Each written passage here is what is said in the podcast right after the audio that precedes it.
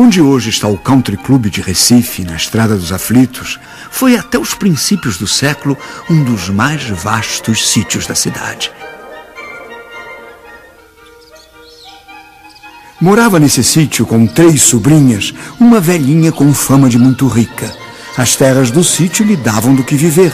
Tantas eram as quitandeiras que ali iam encher seus balaios de fruta doce e madura.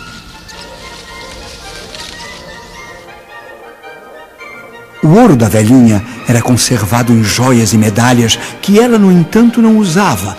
Eram joias das suas santas e seus santos. Eram principalmente do seu menino Jesus, uma imagem rara trazida de Portugal.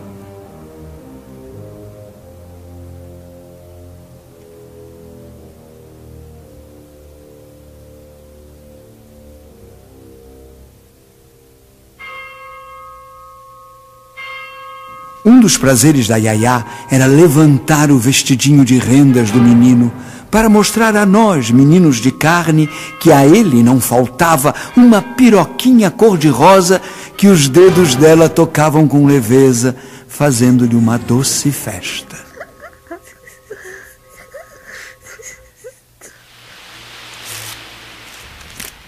Dizia-se que a velha negava tudo às sobrinhas e por isto mesmo as coitadas se esgotavam em costurar para fora e fazer doces.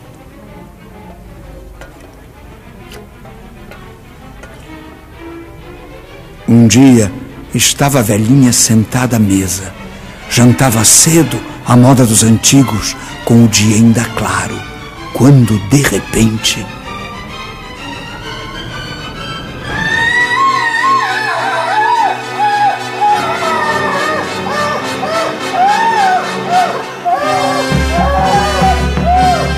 Um bode feio e chifrudo, ruivo, barbado, com nhaca de enxofre misturada a nhaca de bode.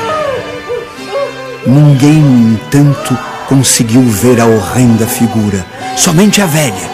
E essa visagem a deixou em tal sobroço que não houve quem aquietasse o espírito.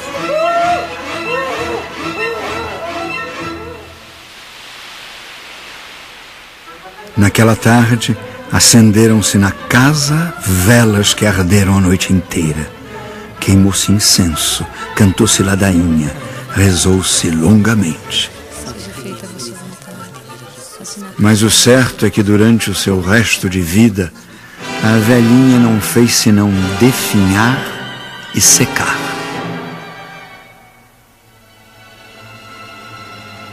Secou tanto que ao morrer não precisou de caixão maior que caixão de menina. Se fosse pobre, teria-lhe bastado para se enterrar uma caixa de papelão de boneca.